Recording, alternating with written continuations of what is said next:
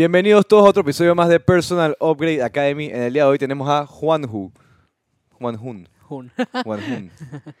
Sí, yo, yo tenía a Juanjun grabado como Juanjo. Yo que pienso que la persona que me pasó el contacto, te lo había pasado así también. Lo tenía así. Lo tenía así.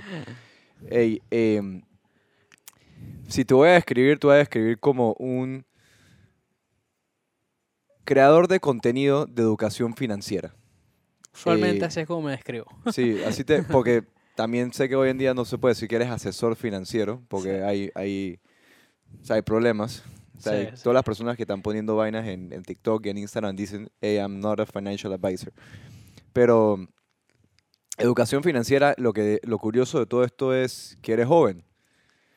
Y, y eso es lo que a mí me llamó la atención, que estabas, cuando vi, cuando vi par de tus, de tus TikToks, porque te vi en TikTok, estabas hablando del, bueno, de la tarjeta de crédito, que obviamente si tú la pagas, no, no tienes que pagar el, el interés. Exacto. Eh, lo otro era lo de seguro de vida. O sea, pero todas estas cosas, yo no veo, o por lo menos los jóvenes con los que yo me he rodeado, nunca se preguntaban esto. Estoy hablando de 20, 21 años. Entonces tú estabas hablando ya de esto. Entonces estabas hablando temas que yo, yo también veía en los comentarios que algunas personas parecían que eran de 30 años que te estaban Sí. respondiendo. Entonces eso me, me pareció curioso. Pero bueno, eh, gracias por venir aquí. Mira, para empezar, nosotros aquí, este podcast empezó porque nosotros queríamos, yo lo hacía con otro, con mi socio que se llama Juan David Guardia. no sé si lo conoces. Sí, sí, sí. Eh, al principio estábamos juntos antes de, de la pandemia. Cuando empezó la pandemia, obviamente cada uno tenía sus vainas. Empezamos a emprender en diferentes. eh, eh, él está en Boxit, yo ahora estoy con préstamos y también en otras cosas. Y era difícil que los dos nos juntáramos y que también el invitado se juntara. Era mucho, mucha logística.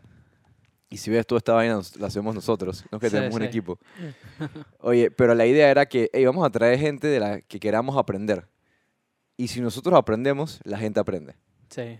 Y ese ha sido el énfasis. Entonces, siempre empezamos en el inicio. Buen lugar para empezar. En el, obvio. tú tienes 23 años, tú te graduaste de finanzas, de, de- ¿cuál es tu, tu carrera? Esa es una buena pregunta para empezar, en verdad. Este, bueno, tenía que decir gracias por, por la invitación, por estar acá, la audiencia. Eh, un placer, en verdad, poder compartir mi historia, mis conocimientos, etcétera. Y bueno, la realidad es que yo no estudié finanzas en la universidad. Ok. Yo estudié ingeniería industrial. Acabé ahorita en diciembre. Estoy esperando todavía el diploma y eso. Pero yo cuando, cuando iba a iniciar la universidad, yo dije, ok, que voy a estudiar, salir de la escuela. Me gustaban las finanzas, para ese punto ya sabía. Y muy bien pude haber estudiado finanzas, pero como ya me gustaba, Sí, no Tenía era- esa pasión. Sí, sí, ya lo estás buscando por tu cuenta. Exacto, ya, o sea, ya estaba aprendiendo por mi cuenta y fue como que, ok, ¿qué tal si, si voy a la universidad y estudio algo diferente que tal vez no, yo no pudiese no lo- aprender por mi cuenta Sí, solo? y capaz no lo ejerzas, pero igual Ajá, ti- tiene peso ese título. Exacto, entonces yo dije, ingeniería industrial, o sea, siento que es suficientemente broad, amplio, Sí. da buen campo y aún así es algo como bastante técnico de poder aprender. Y bueno, mi papá también fue ingeniero industrial, es ingeniero industrial. Y así que me fui por ese camino, obviamente seguí aprendiendo finanzas, todo esto mientras iba a la universidad. Y eso es básicamente, pero sí, mucha gente piensa que yo estudié finanzas en Oye, la universidad. Eh, Pero tú empezaste, estás en ingeniería, ingeniería industrial y hoy te, apasionaba las finanzas. Entonces estás, ya estabas no sé si te metiste en Forex en, en algún momento. No, ok, qué, no. qué bueno. Sí, no. Pero igual ahí lo pregunté de, Sí. de una manera delicada. Pero, eh, casualmente yo descubrí eso del Forex cuando tenía como 14 años y, y- y una señora como de España me pichó el, el, el el vaina, negocio sí, y yo quedé creyendo y era es que empezar solo con, con 50 dólares. y terminas con... Ajá, y, y, y yo me iba a meter y estaba todo emocionado y le dije a mi mamá y mi mamá dice que déjame investigar esto bien. sí, tú- ya. Y como que vi unas vainas y fue que no, no, no, no hagas eso. sí. Y yo dije, bueno. También que el pitch es de que tú tienes que traer más gente. Exacto, exacto. No, esa, esa parte como que no te lo dicen al principio, sí, eh, al pero eventualmente vas llegando a esa parte y bueno, Así que sí. Oye, pero la, la cosa es, tú empezaste en la universidad, ¿a qué universidad fuiste? Aquí en Panamá. En la USMA. En la USMA. Bueno, ok, no, en realidad yo empecé en QLU.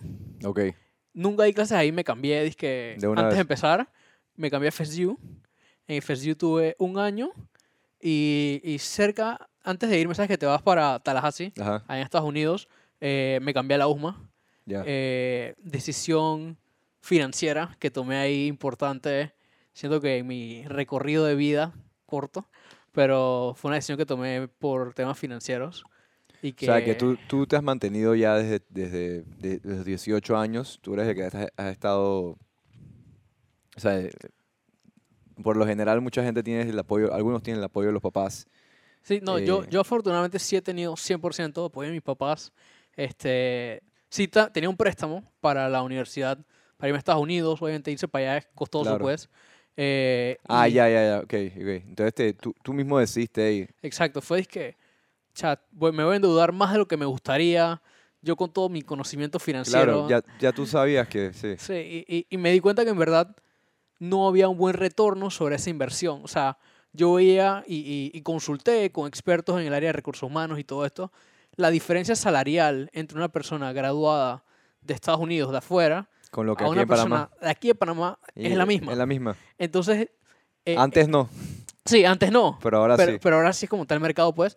Y, y en base a esa información, yo dije que, "Ey, en verdad, este dinero, creo que fueron como 48 mil dólares extra. Sí, es que la la el costo educativo sobre esto insostenible. Y- Y, Exacto. bueno, y una de las, de las pandemias, muchas pandemias que hay, es los eh, student debt que hay en, Sí. en Estados Unidos. Eh, es, es como el, el pan de cada día, eso. Es increíble. Y, y bueno, gracias a eso yo tomé mi decisión y mejor me quedo acá en Panamá y, y, y todo lo que puedo hacer, aprender, lo aprendo acá. Y, Wow, qué, qué bien, qué bien. Eh, y digo, yo me imagino también que eh, tus papás te han ido educando en este tema. Obviamente se, se ve que eres inteligente y has estado abierto a, a saber, pero pareciera que también tus papás te hablaban de dinero desde, desde chiquito, ¿o no?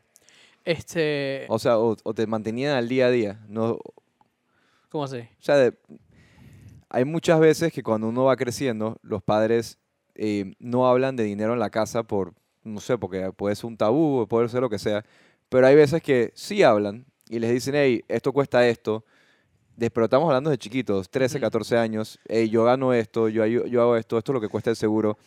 ¿En tu caso fue así?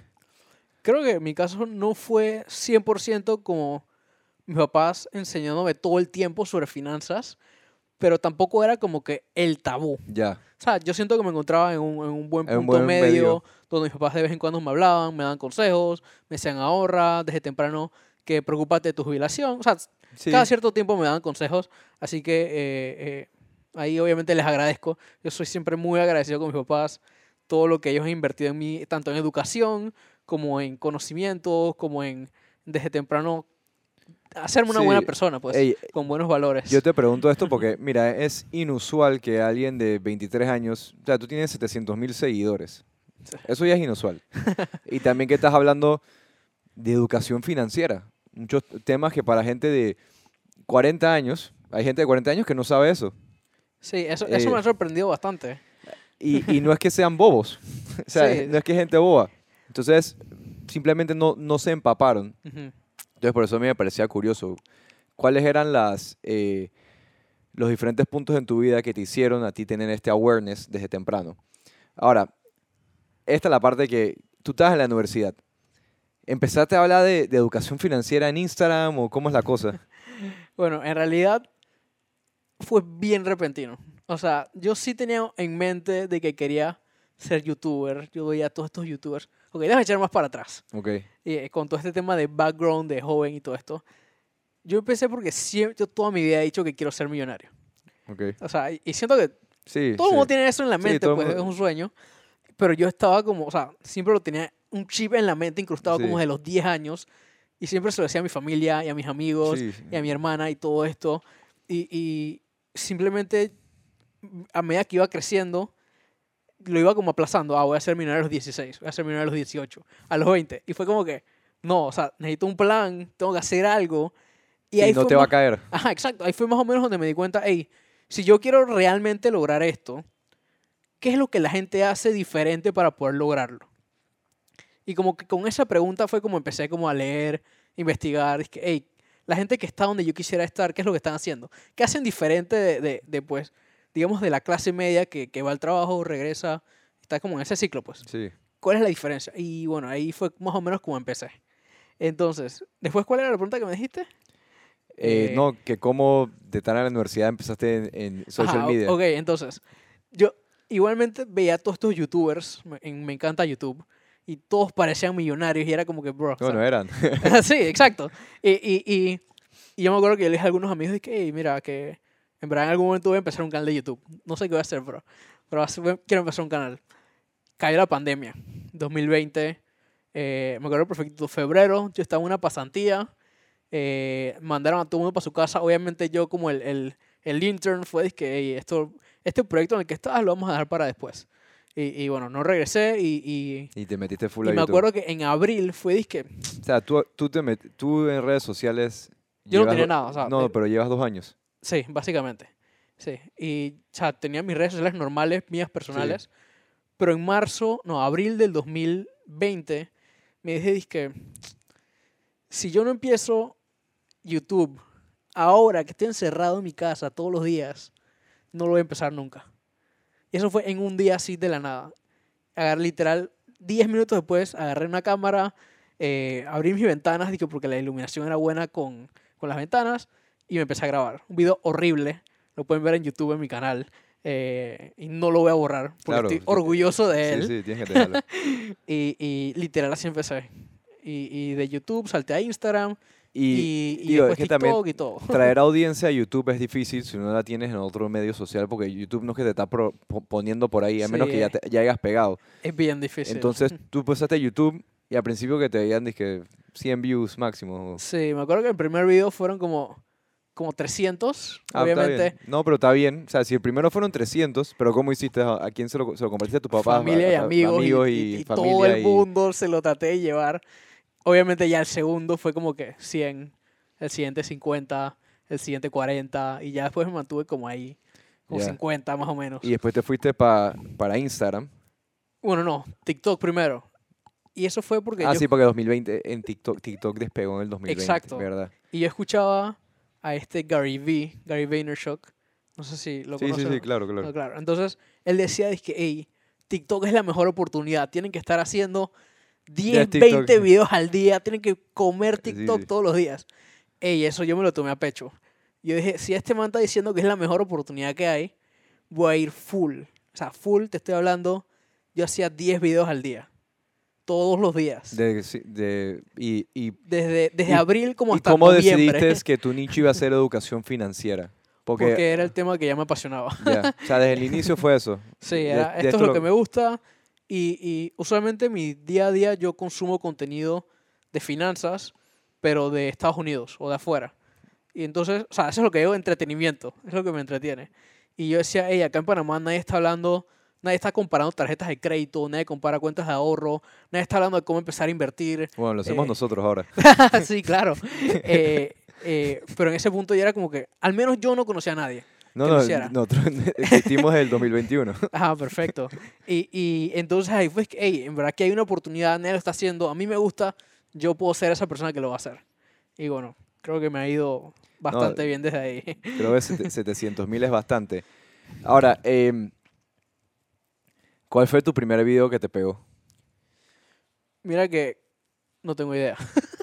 este, como te digo, o sea, haciendo 10 videos al día por muchos meses, yo solo sabía que algunos pegaban, algunos ni me daba cuenta cuando tenían, disque, medio millón de views y era, disque, bro, eh, si, si algo te diría de que no sé cuál fue el primero, pero sé que algunos de los que más pegaron, más, más pegaban, eran en los que yo decía que era mejor comprar un carro de segunda que un carro nuevo. Ya. Y, y, y, y muchos de los videos que más me pegaban eran así, videos como esos, que la gente se sentía como medio que atacada y, y tal vez no de acuerdo conmigo. Sí, más Y controversiales. Ajá, y otros que sí estaban de acuerdo de que porque ya habían comprado su carro. Eh, Sí. Exacto, entonces usualmente ese tema pegaba bastante y, y, y sé que millones de views, obviamente.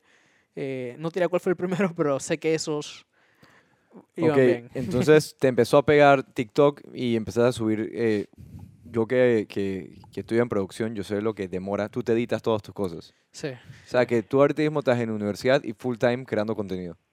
En esa época sí. Ya ahorita, por suerte, como te dije, me acá en la universidad en diciembre. Ok. Ahora tengo mucho más tiempo libre y me dedico full a bueno, crear contenido y, y mi emprendimiento y mis otras cosas. ¿Y, y cómo monetizas? Obviamente no Un- tienes que un- entrar en los detalles que no quieras. Pero, sí, no, pero para la pero- gente escuchando. Sí, yo usualmente me gusta ser lo más transparente que puedo. Obviamente hay ciertas cosas que... Que sí. Sí, pero, pero no, un montón de maneras. Este, para empezar, YouTube directamente, YouTube me paga eh, por el AdSense, las publicidades Sí. que salen. Este, tengo mi academia también. Ya. La academia ofrece curso de inversión y asesorías personalizadas conmigo, uno a uno. Este, aparte también tengo algunos links con afiliados de, de marcas con las que, que yo mismo uso y pues obviamente les hago la publicidad para que la gente pueda hacer lo mismo que yo, básicamente. Eh, anuncios con marcas, también publicidades de ese tipo. Trabajo con algunas bien ¿Tienes, específicas. ¿Tienes manager? Este, no, en este momento no. Qué bueno. No, porque creo que en Panamá no necesitas manager. Eh, cuando, no. cuando te quieras ir para ya México y otras vainas, que ahí sí, dije. Sí, creo que sí. Pero aquí quédate, quédate tú manejándote a ti mismo. Sí, mi- mientras. eh, y he tanteado la idea de, de un manager o tal vez trabajar con al- alguna agencia, pero hasta el momento me ha ido bien yo solo y, y siento que si sigue así. Aquí puedes hacerlo tú. Si te quieres ir a México a hacer una conferencia en México, obviamente necesitas alguien que conozca el territorio de allá. Sí, claro. Que setee, los, setee el evento, eh, que sepa hacer los deals. Pero yo creo que aquí, lo bueno de Panamá es que es un país pequeño, o sea que Sí, todo el mundo conoce a alguien que conoce a alguien que conoce a alguien que te puede conseguir un lugar. Sí, así, así me he ido, básicamente. Este, siempre que necesito algo, hey, yo sé de alguien que sabe o alguien que sabe de Na- alguien. y- Nada más es tener, quitar la pena y preguntar. sí, Que, que lo que estoy viendo aquí es, o sea, tú, tú pegaste porque hey, te- fue, hey, yo quiero ser, o sea, quiero, tengo el sueño, soy youtuber. ajá, exacto. sé, sé de finanzas, está la oportunidad de TikTok, voy a sacar videos. Y tú, yo me acuerdo que al principio del 2020, TikTok había más eh, peladitas bailando Sí, que otra cosa. sí, O sea que el hacer videos en TikTok tenías que atreverte. 100%. Yo me acuerdo que en pandemia, cuando nos pusieron en cuarentena, yo, yo hice un video para joder, de, de como que un, un video joke de yo y, yo y mi papá. Una vaina ahí, pero era, era- Sí, algo era- normal. no era de bailes ni nada, era como un, un chiste. Y la vaina llegó dizque a 100 mil views. Yo dije, verga, ¿qué, ¿qué es esta vaina? Pero, pero no se me entró el tot de, hey, voy a seguir haciendo videos. Ajá, aquí hay una oportunidad. Aquí hay una oportunidad. O sea, no, no se me metió más que nada porque yo lo en ese entonces no era el mismo TikTok de hoy en día. Sí, era O diferente. sea, no había tanta gente que se estaba metiendo, no habían tantos nichos. Lo que yo veo de TikTok es que es un nicho. Sí, básicamente. O sea, a mí no me aparecen bailes ya. No, a mí A tampoco. mí me aparecen vainas de, que, de Egipto, de extraterrestre, de la historia, de finanzas, me- me- de, de todo, pero de, de los nichos que me gustan. Sí, claro. Eh, eso, es algo, eso es algo increíble. O sea, y siempre a la gente que, que escucha este programa, algo que agarramos de los invitados es que siempre se tienen que atrever a hacer lo que quieran hacer. Sí. O sea, es, es la clave, acción. Porque uno se puede quedar en la idea. Yo aquí siempre, siempre tiro el blog de, de la frase esta de, de Simón se debe. Ah, ya. Todo es imposible hasta que no huevo y lo hace. Ya, sí, esa es buena. Y, y, y no sé, esa frase siempre me he sentido identificado con esa de que hey, yo soy el ahuevado que habla de finanzas en, en redes. Y, y bueno, ha salido bien. Sí, sete- no, también, bueno, ya tú tienes tus, tus cursos, pero con 700 mil seguidores, tú sacas un libro y te un por ciento de, de esos seguidores, o digamos 10% de esos Sí. 700 mil te compran el libro. Un libro cuesta que 10 dólares, imagínate eso. Sí. O sea, No, también tengo una, una membresía, ya. otra manera que, que monetizo, y ahí doy- doy como contenido más exclusivo y todo esto. Ok, ahora vamos a hacer una asesoría, eh, asesoría personal. Oh, voy a quedarme aquí para que la gente que está escuchando. Dale, Imagínate cool. que aquí hay alguien, un pelado de 23, 24 años que ha ahorrado y tiene 10 mil dólares líquidos en su cuenta de ahorros. ¿Dónde los puede invertir? ¿O de qué maneras? ¿Qué recomiendas? Eh, asumiendo que ya el Y- joven y, tenga... está y, está- y lo puede perder. si- o sea, no, le va a o sea, lo puede poner en riesgo, pues. Lo puede poner ya. en riesgo. asumiendo que ya tiene sus finanzas personales Sí. cool y, todas sus necesidades está cool. Eh, bueno, yo siempre tiro el blog de bolsa de valores, criptomonedas. Son las que yo invierto personalmente. son las que más confío. Obviamente hay otros tipos de inversión, si te quieres tirar bienes raíces, eh, buscar algún socio y empezar con un Airbnb. Son otras opciones, no es lo que yo hago, así que no puedo... No, en, ba- en base a lo que tú haces. en base a lo que yo hago, yo siempre digo, bolsa de valores y criptomonedas. Ya. Bolsa de valores, Compañías seguras que... Ajá, rendimientos históricos, es algo que ya conocemos, que está comprobado de que funciona y que da buenos retornos año tras año. Entonces, esa sería una. Y la otra, criptomonedas, porque es el futuro. Es más riesgoso, pero las ganancias, los retornos pueden llegar a ser mayores igualmente. Sí. Y, y es una tecnología que pues poco a poco vemos cómo la gente común la va adoptando. ¿Tú estás más en, en, en bolsa o en cripto? Yo ahorita mismo estoy más en cripto, pero como un 60-40. Ok. La, la, la, la progresión ha sido interesante porque yo empecé más Ah, finanzas personales, Claro. Después me tiré un poquito más a inversión en bolsa y ahora estoy más a inversión en cripto. Ok. Entonces, pero sí, igual, igual todo me llama la atención, pero mi contenido se está tirando ahorita más a cripto. Y bueno, es que es lo que está cambiando ahorita mismo. Y, Sí. y hay mucha creatividad. Sí. O sea, muchas vainas nuevas que es Sí, un poco adictivo a cambia- las personas que le gustan aprender. todos los Cam- días. Cambia todo el tiempo. Y este, bueno, y, y respondiendo más específico tu, tu pregunta, que sí quería ayudar a la audiencia, este, usualmente yo recomiendo, y obviamente de vuelta, hagan su propia investigación, bajo su propio riesgo, inviertan, son mi opinión personal, este, ey, bolsa de valores, empresas que ya conoces, empresas que ya utilizas, solamente probablemente sean las más grandes, Coca-Cola, Amazon, etcétera, todas esas. Y ETFs, los ETFs son Sí, varios, varias compañías. varias acciones sí, juntas. Entonces, te diría eso de ese lado y del otro lado empezar con Bitcoin y Ethereum, que son las dos más grandes, Y las, y las más, sí, las, las dos más comprobadas de cierta manera, que no se van a ir en ningún momento cercano. que sí Eh, suben y bajan, pero van a estar ahí. Exacto. Eh, Bitcoin no se va a ir. Y, y yo. más uso también. Exacto. Y, y- NFTs es todo Ethereum. O sea, Bueno, la mayoría de OpenSea, pues. sí, eh, en, en el- OpenSea no, sí, pero, pero hay otras. Pero sí, para empezar, me iría con esas dos. Entonces, e- esa es como, como yo empezaría personalmente. ¿Tú tienes NFTs? Sí, claro. ¿Cuántos? Tengo, tengo como unos 15. 15. No, yo, yo- yo también, yo tengo como 15. Sí. NFTs. No, no 15, tengo, tengo 12 Sí. Dos yo, yo- NFTs. Yo, estoy por ahí. tam- Entre 12 y 15, la verdad es que no me acuerdo bien. de, de OpenSea. Y creé dos NFTs nada más para ver cómo era. Sí. Quería entender el proceso de cómo crear un NFT. Es algo que me gustaría hacer y todavía no he hecho. Eh, Pero, lo- o sea, no, no, lo hice con no lo hice como un utility ni Discord, nada más yo quería solo entender. para hacerlo. Tengo este JPG que es mío, de un- porque yo escribo libros, entonces tenía un, una ilustración de uno de los libros que son míos y yo dije voy a hacer un NFT. Nada más quería entender el proceso y ahí hice, hice dos NFTs. Eh, la vaina es que nadie los va a comprar a menos que empiece a mercadearlos. Sí, y también que, o sea, yo no voy a estar ahí, o sea, no es que Sí. voy a dar utility, era nada más yo para aprender. Sí, claro. Algo que a mí me pasa que yo para poder aprender tengo que hacerlo. Sí. O sea, la teoría para mí no es suficiente. Yo Sí. aprendo 100% en la La práctica. práctica. Yo me gradué de finanzas, pero Sí. yo aprendí de finanzas tra- trabajando. claro. Al igual que de producción. Yo sé producir porque produ- me tocó producir. De no saber nada, a, hey, ¿cómo hago esta vaina? A empezar a ver poco a poco, cagármela y ahí aprendes. Y después agarras confianza y ya eh, le empiezas a dar. Así más o menos me he ido yo también con la inversión. Totalmente, porque empezaste con ingeniería y después y, y- y ahora estás en, en inversiones. Ahora, eh, NFTs.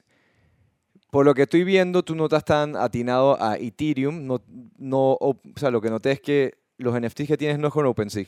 No, ¿Qué nu- o- nunca he comprado uno en OpenSea ni de Ethereum. Ok, ¿por qué? Este, los gas fees. Bueno, primero, primero vamos a empezar. Yo no sé si la gente aquí sabe qué es un NFT. Ok. Ok, ¿qué es un NFT? Un NFT es un token no fungible. Ujú. Es decir, que no es algo que no puedes replicar eh, de cierta manera. Esa es la manera que es más fácil. Imagínate una imagen que no puedes replicar, que es tuya, como si. Yo siempre lo comparo con. con Y si le el- tomo foto, un screenshot, ya es mía, ¿no? No, siempre te hace chiste. No, yo sé, pero, Este, pero Sí, sí, sí. Eh, usualmente yo lo que hago es lo comparo con la propiedad de un carro. Este, un carro, digamos que hay un Lamborghini. Si tú te tomas foto con un Lamborghini, te la puedes tomar, pero no significa que el carro sea tuyo. Lo que quiero decir, más o menos así. O sea, el, el ¿cómo se llama el documento de propiedad del carro? El registro único ve- sí, vehicular. Sí, el papel. eh, Ajá, ese está, es como si estuviera a mi nombre. O sea, el carro es mío. Yo creo que la tecnología de, de los NFTs y, y todo lo que es el blockchain van a cambiar en la manera en la que we, en la, en la que manejamos las propiedades. Exacto. Por ejemplo, cuando uno compra una acción de una compañía, el registro de que tú eres accionista es un pedazo de papel. Exacto. Son los certificados de la acción. Si esa Ajá. vaina se te pierde, se te perdió. Sí. Si ya tú eres en el blockchain que el wallet este es el dueño de esto, ya eso es irreversible. Exacto. A menos que me hackeen mi wallet, Sí, que, que ya- que es, que es hackeable. sí.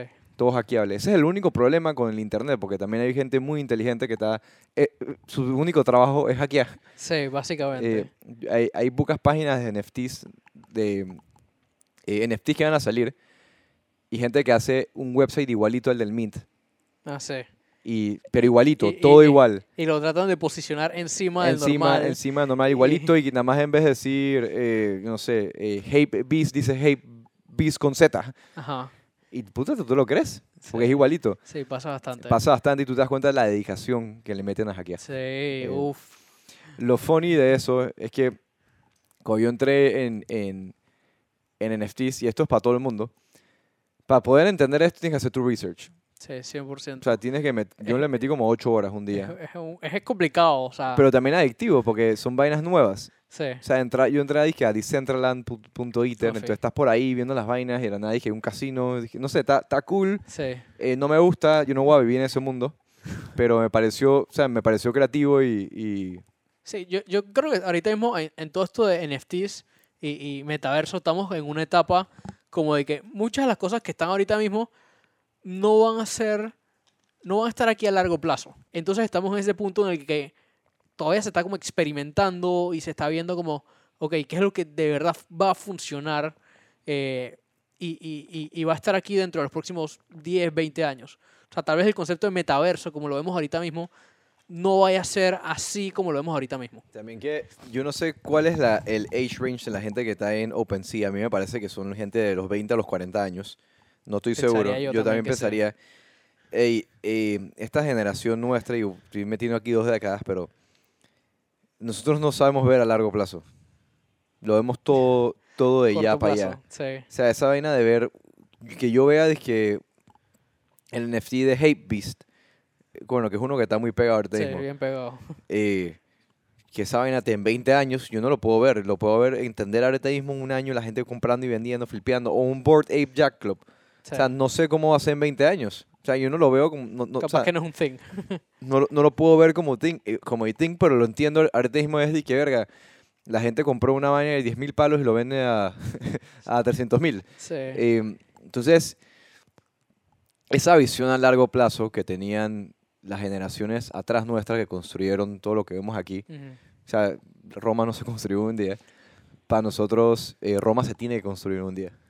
Sí. O sea, ese es, ese es como la- l- el- lo que estoy sintiendo yo y, es lo que, lo que he visto en el mercado también de, de NFTs. Además que, como tú dijiste, mu- mucho es especu- especulativo y no todos los proyectos van a estar. Pero también el mismo market, que ahorita mismo está metido en NFTs, lo están comprando nada más para hacer plata de hoy para hoy. Sí. De Eh, comprar hoy lo va a vender en un mes max. Ey, si tu vaina no ha subido de precio en un mes, ya sentiste que la cagaste. sí. Eh, y eso es lo que yo he visto. Y al principio me, com- me compré un mono bien chuchón. Hay una que se llama dizque, Primate Planet. Unos monos 3D super cooles. Eh, cool, a los seis días la vaina es que triplicó. Y después del sexto día volvió a bajar hasta abajo. Y ya la gente se asustó y vendió todo. Y la cosa ahora vale. O sea, en un momento valía de que 2000 y ahora vale 300. Oh, sí. Pero yo veía en el Discord la gente vendiendo y vendiendo y vendiendo. Y era porque, dizque, y cabreados con los dueños, de que, ¿y por qué no hicieron que esto subiera? Pero nada más porque quieren comprar y vender. Sí. Entonces como que le quita el, el purpose a esa tecnología que estoy diciendo y al verdadero utility que tienen los NFTs.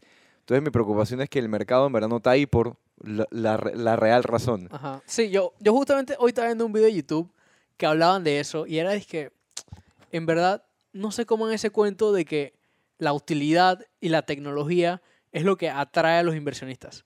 En verdad, todo mundo está aquí en, en este espacio NFT para hacer plata. O sea, y si un proyecto no te va a hacer plata, o sea, no vale. Por mucho que tenga la mejor tecnología del mundo y todo esto, o sea, no lo vale. Y, y, y, y más o menos te das cuenta de qué proyecto te va a hacer plata, ese tiene la atención de la gente.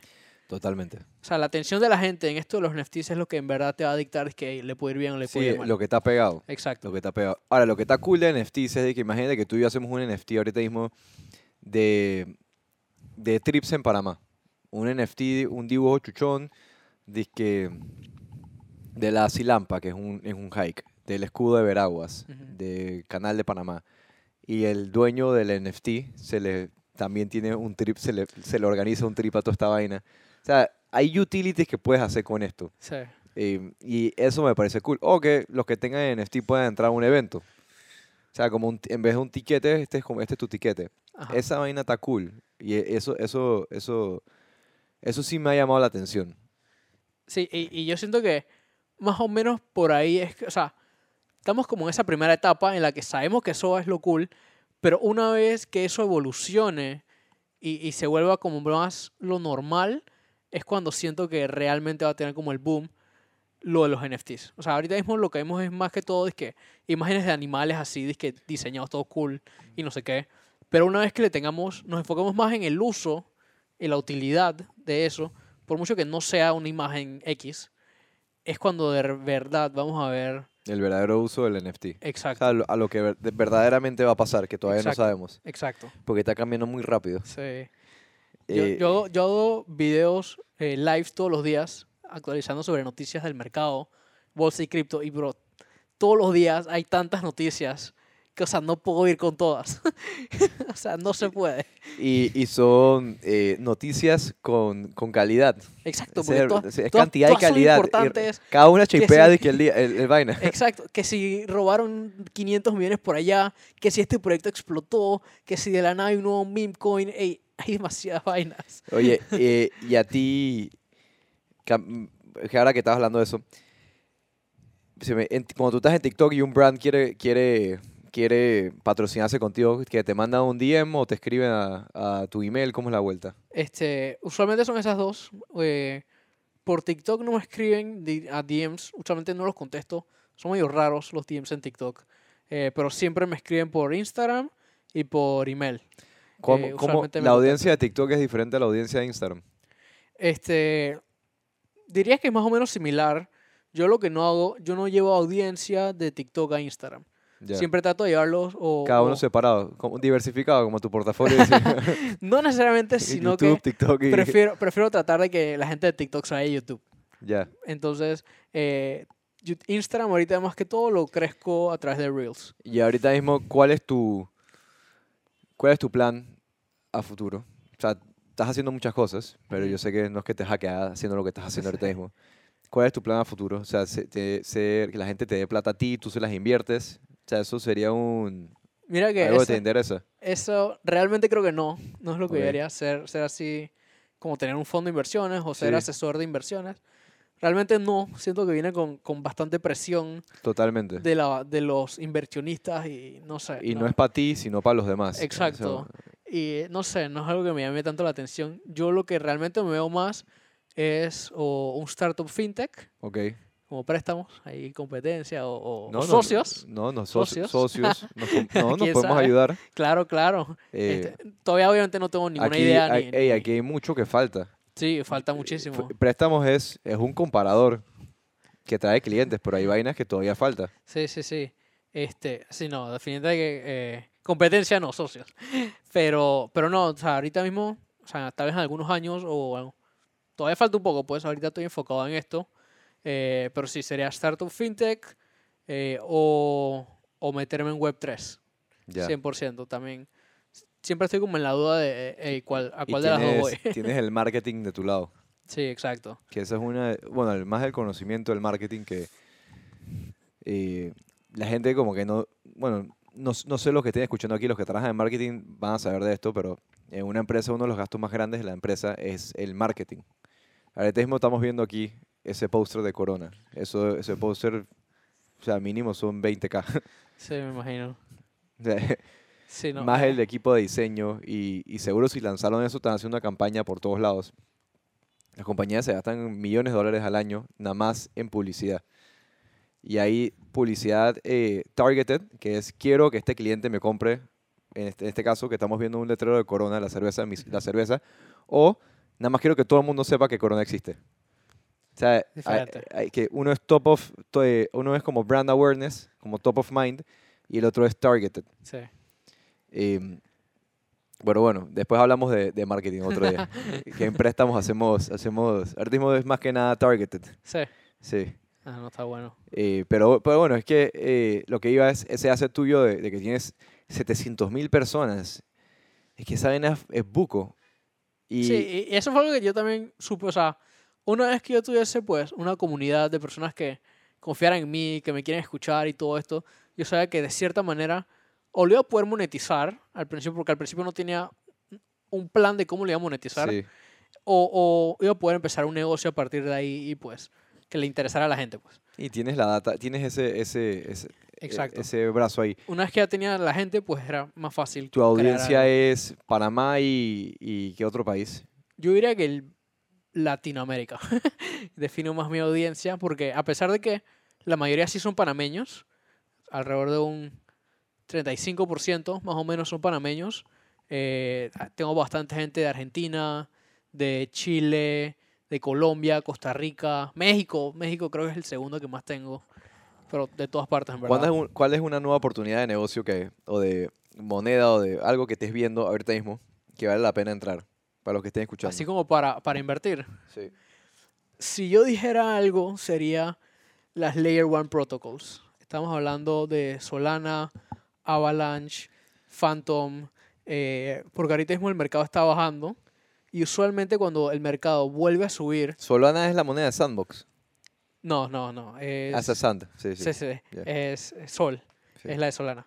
Este, usualmente cuando el mercado vuelve a subir, obviamente Bitcoin va de primero, pero las que van después de Bitcoin son las Layer One Protocols, que son estas que te menciono. ¿Tú cuándo entraste en Bitcoin? En Bitcoin 2020.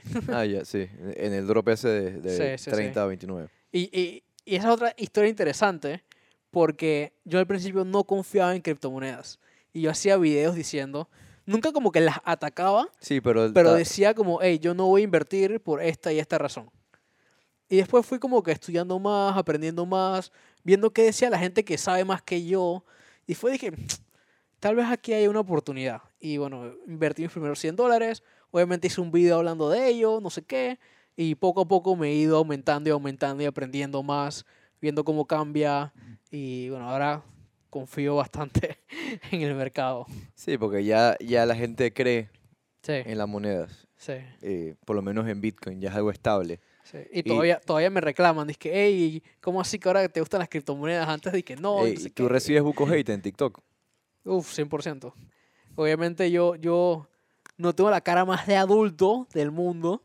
eh, entonces, Te o sea, dicen de que ¿qué estás hablando, peladito. exacto. Uf, y esos comentarios, o sea, fueron demasiados. Obviamente, imagínate un video de 10 millones de views, cuántos comentarios hay, y de la nada soy yo con esta cara de peladito hablando de que, hey, el préstamo hipotecario es para esto, no sé qué, no sé qué. y Todo el mundo dice ¿Por qué tú crees que la gente no sabe mucho de, de este tipo de cosas que no es que son complicadas? Por ejemplo, eh, lo de si no pagas tu tarjeta, o sea, lo que debes eh, al- en el mes no te van a cobrar interés. O sea, ¿qué digas? Si lo pagas no te van a cobrar interés. ¿Por, por qué crees que la gente no sabe eso?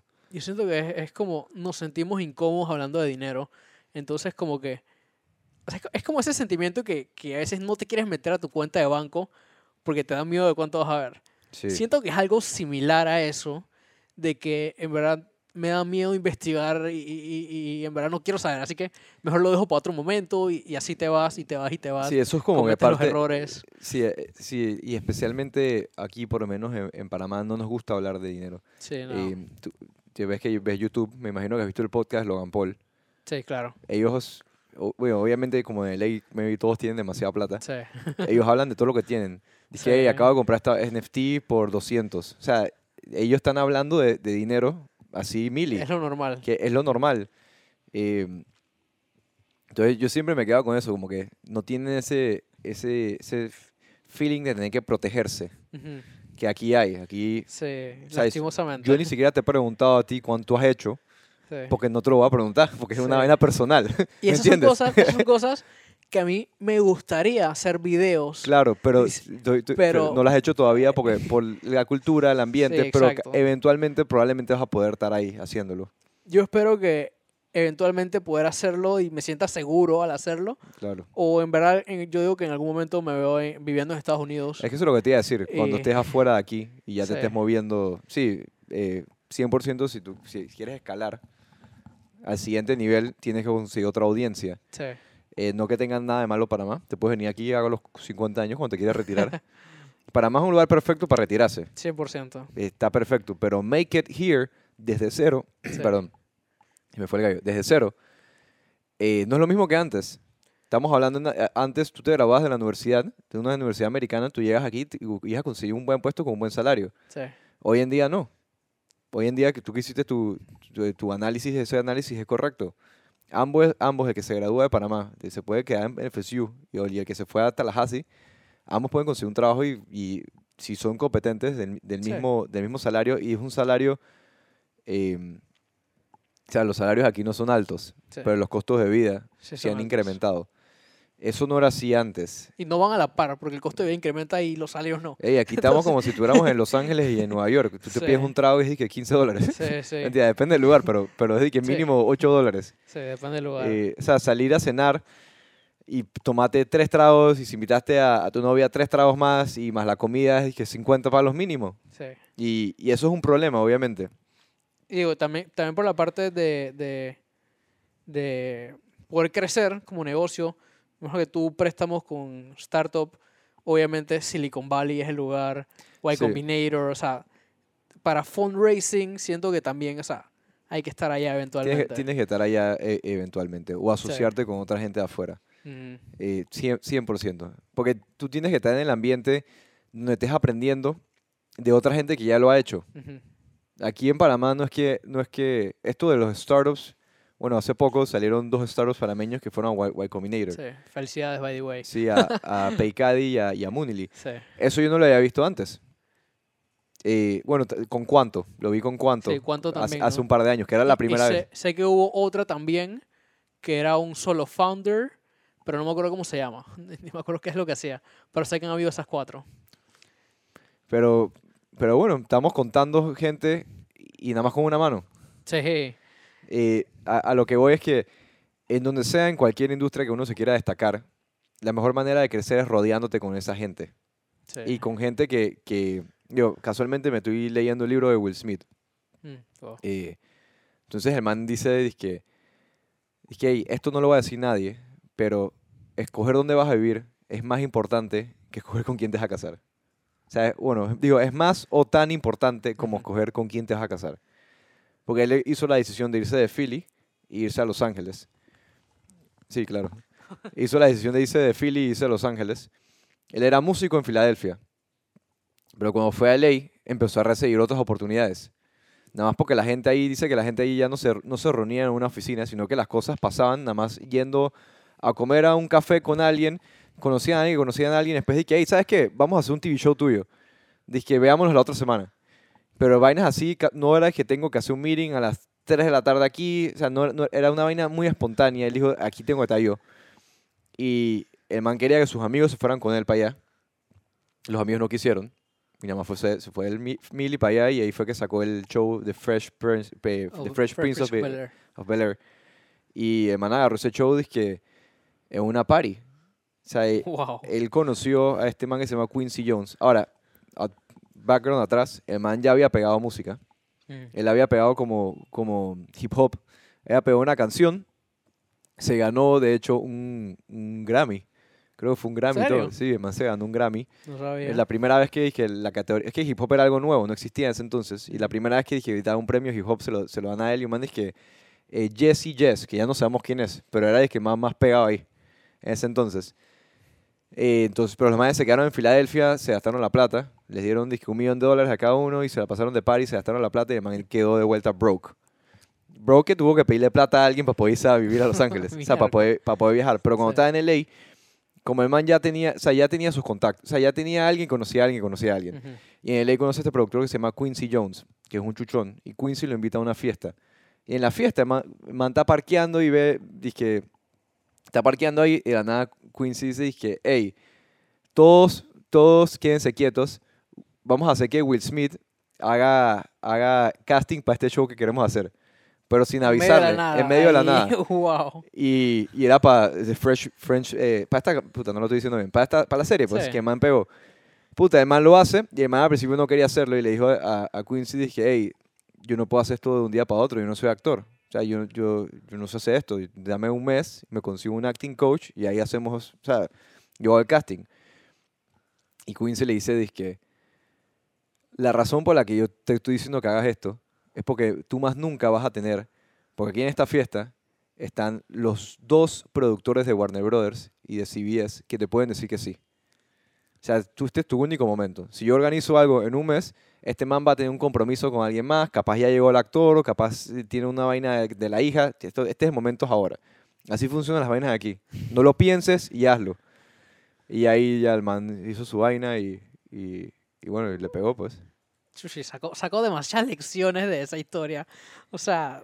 Sí, sí, no. Y el man, eh, el man habla buco de este dude Quincy Jones, que la gente que sabe música lo conoce porque es un productor y me imagino que antes era, era músico. Yo no, yo no sé, o sea, yo no sé mucho. Sé que es productor y ya. Y no sé su pasado. Pero el man habla tan, mucho de él porque dice dije, que este Quincy Jones, ya después de que he made it, lo que el man se dedicaba era hacer que otras personas made it. Mm. Entonces él vio algo en Will Smith y posicionó a la gente alrededor de él. Dice que está este, están estos dos manes, está este, esta, este ticho que, que le quieren hacer está este duda aquí nuevo. Hay una oportunidad. Hay, una oportunidad. Y él creía buco en, en Magic. O sea, de que, que, la vaina tenía que ser justo en el momento. Eh, y, y, si estaban las personas, había magia. este man habla buco de Magic. Para pa todo Will Smith dice que Magic. Eh, pero puta, yo escucho esa vaina y es que, que eso es así. eso es así.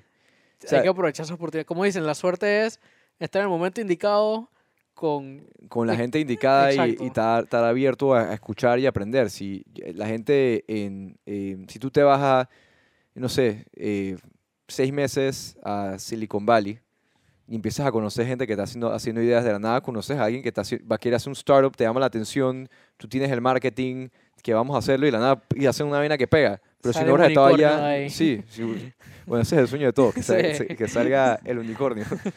Eh, pero puede pasar.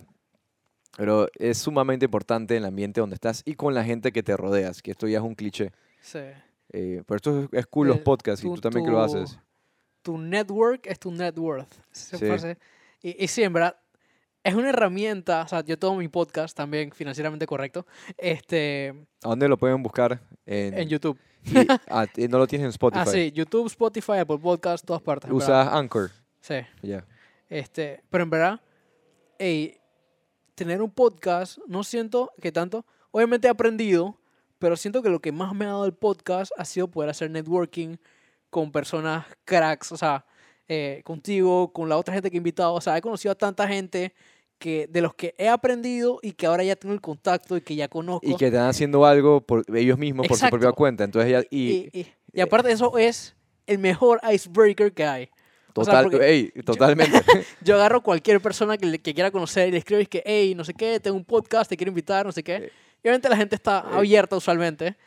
Y ya lo llegas a conocer y es que, bro, es lo mejor del mundo. Por eso yo sigo haciendo podcast. El podcast. Ahora, obviamente me gustaría hacerlo más, ya más estructurado, tener a alguien que esté filmando, que ya yo, llegue, esté todo seteado, que me voy, no tengo que eh, mandar, o sea, que no tengo que editar, no, no, me tengo que preocupar por la logística, nada más conseguir el guest y llegar.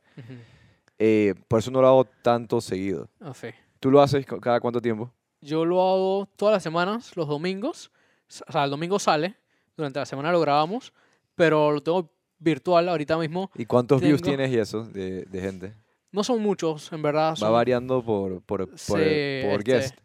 Diría que entre 100 y 60 views usualmente en YouTube. Obviamente sé que hay otra gente en Spotify, Apple Podcast, pero me concentro más en las estadísticas de YouTube. Usualmente está por ahí entre 100 y 600, eh, 100 y 60. Y obviamente si es algún, por ejemplo, hemos tenido varios creadores de contenido sí, si es un man, que de la nada lo promocionan y un episodio se tira 3000. Sí, eso es, lo que nos, eso es lo que nos ha pasado a nosotros. Nosotros, aunque el primer episodio que sacamos llegó a 600, 600 views en YouTube. Y yo dije, wow, esta vaina va a ser más fácil. y después ya fue bajando a 300 y, y, vas viendo. Lo que me fui dando cuenta es que los views que tenía era más que nada por los invitados que traía. Entonces, eh, hay, hay episodios que tengo que tienen 6.000 views, pero es por el invitado. Sí. Entonces, el, un podcast tiene su magia. Eh, la vaina, y la vaina es consistencia y que la audiencia te, te conozca. Sí, Eh, no, no, es, no es vaina, dije, o sea, no es tan fácil armar toda esta vaina. sí, no. O sea- no. Y, y, y, y yo sabiendo porque nosotros queremos pasar el podcast a presencial este año, esa es una de las metas, eh, pero somos dos, más el invitado tres, y si son dos invitados cuatro, entonces estamos como en la logística, sé que es complicado, entonces Sí, que se escuche bien, que lo puedas grabar bien en Sí. vivo, porque ahí sería el- esa, bueno, se puede, se puede. Sí, sí. Pero es- una logística muy distinta no- a tenerlo virtual. Nosotros queríamos hacer, eh, parte de la idea era, es presencial, pero que ya fuera como todos los jueves, en vez de ir a teatro, así como hay obras de teatro, Ujú. vas a escuchar un podcast. Exacto. ¿sabes? Que ya vas viendo, o sea, es algo que se puede hacer. Sí, Nada más que tiene mucha logística y también tienes que educar a, a- a la gente a que quiera hacer eso. sí. O sea, que ya se vuelva un, un, un need, este, este entretenimiento. Aunque ya se ha puesto más popular.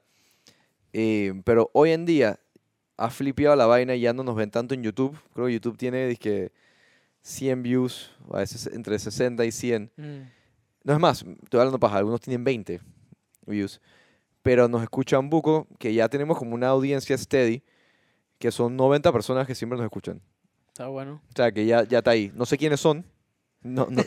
o sea, no, Sí. no sé quiénes son. Ajá. ¿Tú nos habías escuchado a nosotros? Sí, sí, claro. ¿Qué episodio escuchaste de...? Este, el de Munili. El de Munili, Ya, escuché ya. unas partes. No los he escuchado completos, pero sí he escuchado algunas partes. El de Mer Eliezer. Ya, No sé si se pronuncia así. no, no sé. Este, y, y sé que otro par más, pero ahorita no me acuerdo cuál es. Eh, esos fueron los últimos dos que escuché. Pero sí, ya, ya, ya conocía el podcast. Claro. Sí, Sí, es que al final también eh, Panamá es pequeño. sí, O sea, y so- social media, aunque sea grande, también es pequeño. sí. Oye, pero ya hemos tenido una, una buena conversa. Pienso que no nos hemos pasado de la hora. Creo que estamos por minuto Sí. 45. Voy a ir culminando estos últimos 20 minutos. Dale, dale. Em, oye, eh, para la gente que está escuchando esto y que quiera emprender en, un negocio o, como te dije antes, tenga un capital que quiera invertir. En antes tiré un número bastante, o sea, eh, va- varios años de ahorrar de 10 mil dólares. Pero alguien que tenga 100 dólares, 200 dólares, em, ¿Tú qué le recomiendas a esa persona que quiera, tiene este sueño de ser millonario, pero no sabe cómo hacerlo? Nada más sabe que quiere Bueno, y, yo- que, y está dispuesto a trabajar para ello. Simplemente diría- no sabe qué. obviamente crear contenido. eh, o sea, el, el hecho de... Es una manera de hacerte a ti más valioso. El hecho de, de tener presencia en redes sociales. Suena superficial eso, pero te hace tener más valor como persona de cierta manera en esta sociedad, pues. Eh, entonces, una vez que tú eres una persona así más de valor, la gente te empieza a ver de una manera distinta. Y, y obviamente te abre ciertas puertas diferentes. Eso lo pondría como punto y aparte. Eh, regresando acá más a otras cosas, darte cuenta que 100, 200 dólares no es tanto dinero. O sea, no hay muchas cosas que puedas hacer con 100, 200 dólares, al menos invirtiendo. O sea, el retorno que puedes tener invirtiendo 100 dólares Un dólar. al 10% son 10 dólares en un año. O sea, no. Entonces, lo que yo diría es busca ingresos activos. Lo, lo ideal sería empezar con algún negocio de servicios, algún emprendimiento de servicios, porque usualmente los negocios de servicios son de, de bajos costos. O sea, que tal vez no tengas ningún costo. Eh, por ejemplo, si yo decido dar, eh, digamos, asesoría financiera, eh, under the table más o menos, eh, ey, o sea, yo no tengo ningún costo, literal, tal vez pagar el Zoom, una cosa así, Sí. que serían 20 dólares al mes. Y, y- o, o ofrecer algún servicio, hey, yo pinto casas. Y te vas a la casa de no sé quién, que te le ofreciste el servicio y lo necesitaba, esa persona pone la pintura y tú vas y la pintas.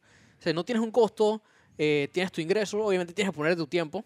Entonces te diría que empezar por ahí, eh, buscar un ingreso activo, algún emprendimiento, eh, preferiblemente de servicios, ir ahorrando, poner tus finanzas personales como una prioridad, dejar de gastar en tonterías. Sí, sí. este, y una Na- vez que ya tienes buen capital, este, ya puedes considerar invertir o otro negocio diferente, irte por ahí, lo que yo diría. Sí, es verdad. Y también eh, encontrar y entender en qué tú eres mejor que la mayoría de las personas. Ujú. Eh, obviamente siempre va a haber alguien más o, o menos cuando nos empezamos a comparar con la gente, pero yo sí pienso que cada uno tiene algo que, o sabe algo que vas, con lo que nace, como un talento natural, Ujú. que normalmente va eh, en base a lo que te da curiosidad por aprender. Algo que no te tienen que obligar para que tú quieras estudiar. Entonces, encontrar qué es eso, y puede ser cualquier vaina, puede ser dizque, hacer cerámicas, Sí, y hacer un curso de cómo hacer cerámicas. sí.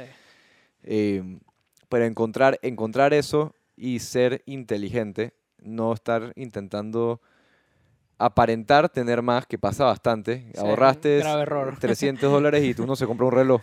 Sí. Dice que 200. Eh, no sé cuánto cuenta el Apple Watch, pero no sé, algo así. Eh, creo que todas esas cosas pueden venir eventualmente, Sí, a la larga. a la larga, pero Y, y otra cosa que también decía Gary Vee es, en verdad, si no tienes ese algo que te apasiona o que tú sabes que eres bueno, que es lo que tú estás comentando, hey, ahora que estamos jóvenes, 18, 17, 20, 21, no sé qué, etcétera, es el momento de experimentar. sí.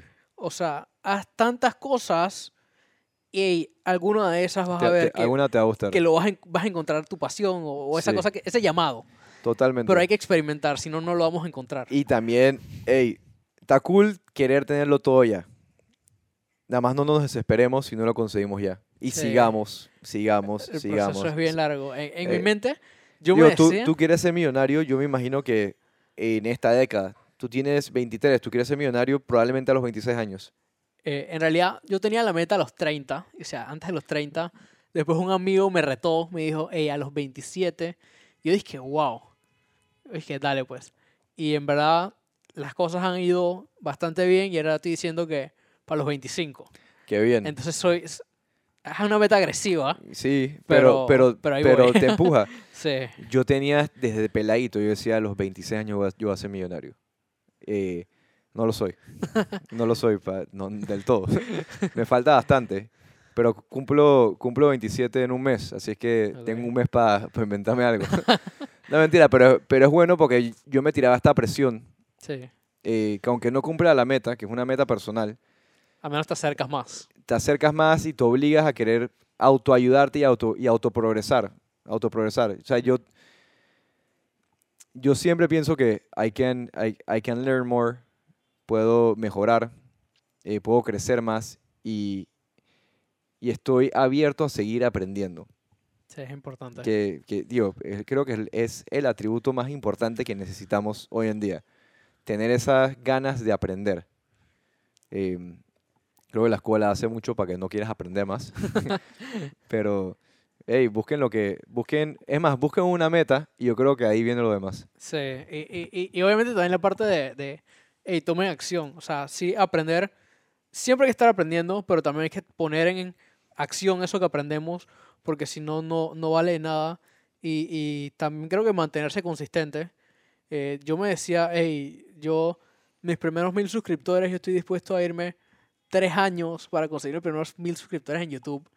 Eh, y me lo decía, hey, ¿Cuántos tienes ahora? 44, 44 mil. Ah, wow, de YouTube. Sí. Y, En- y ahí también pones el podcast.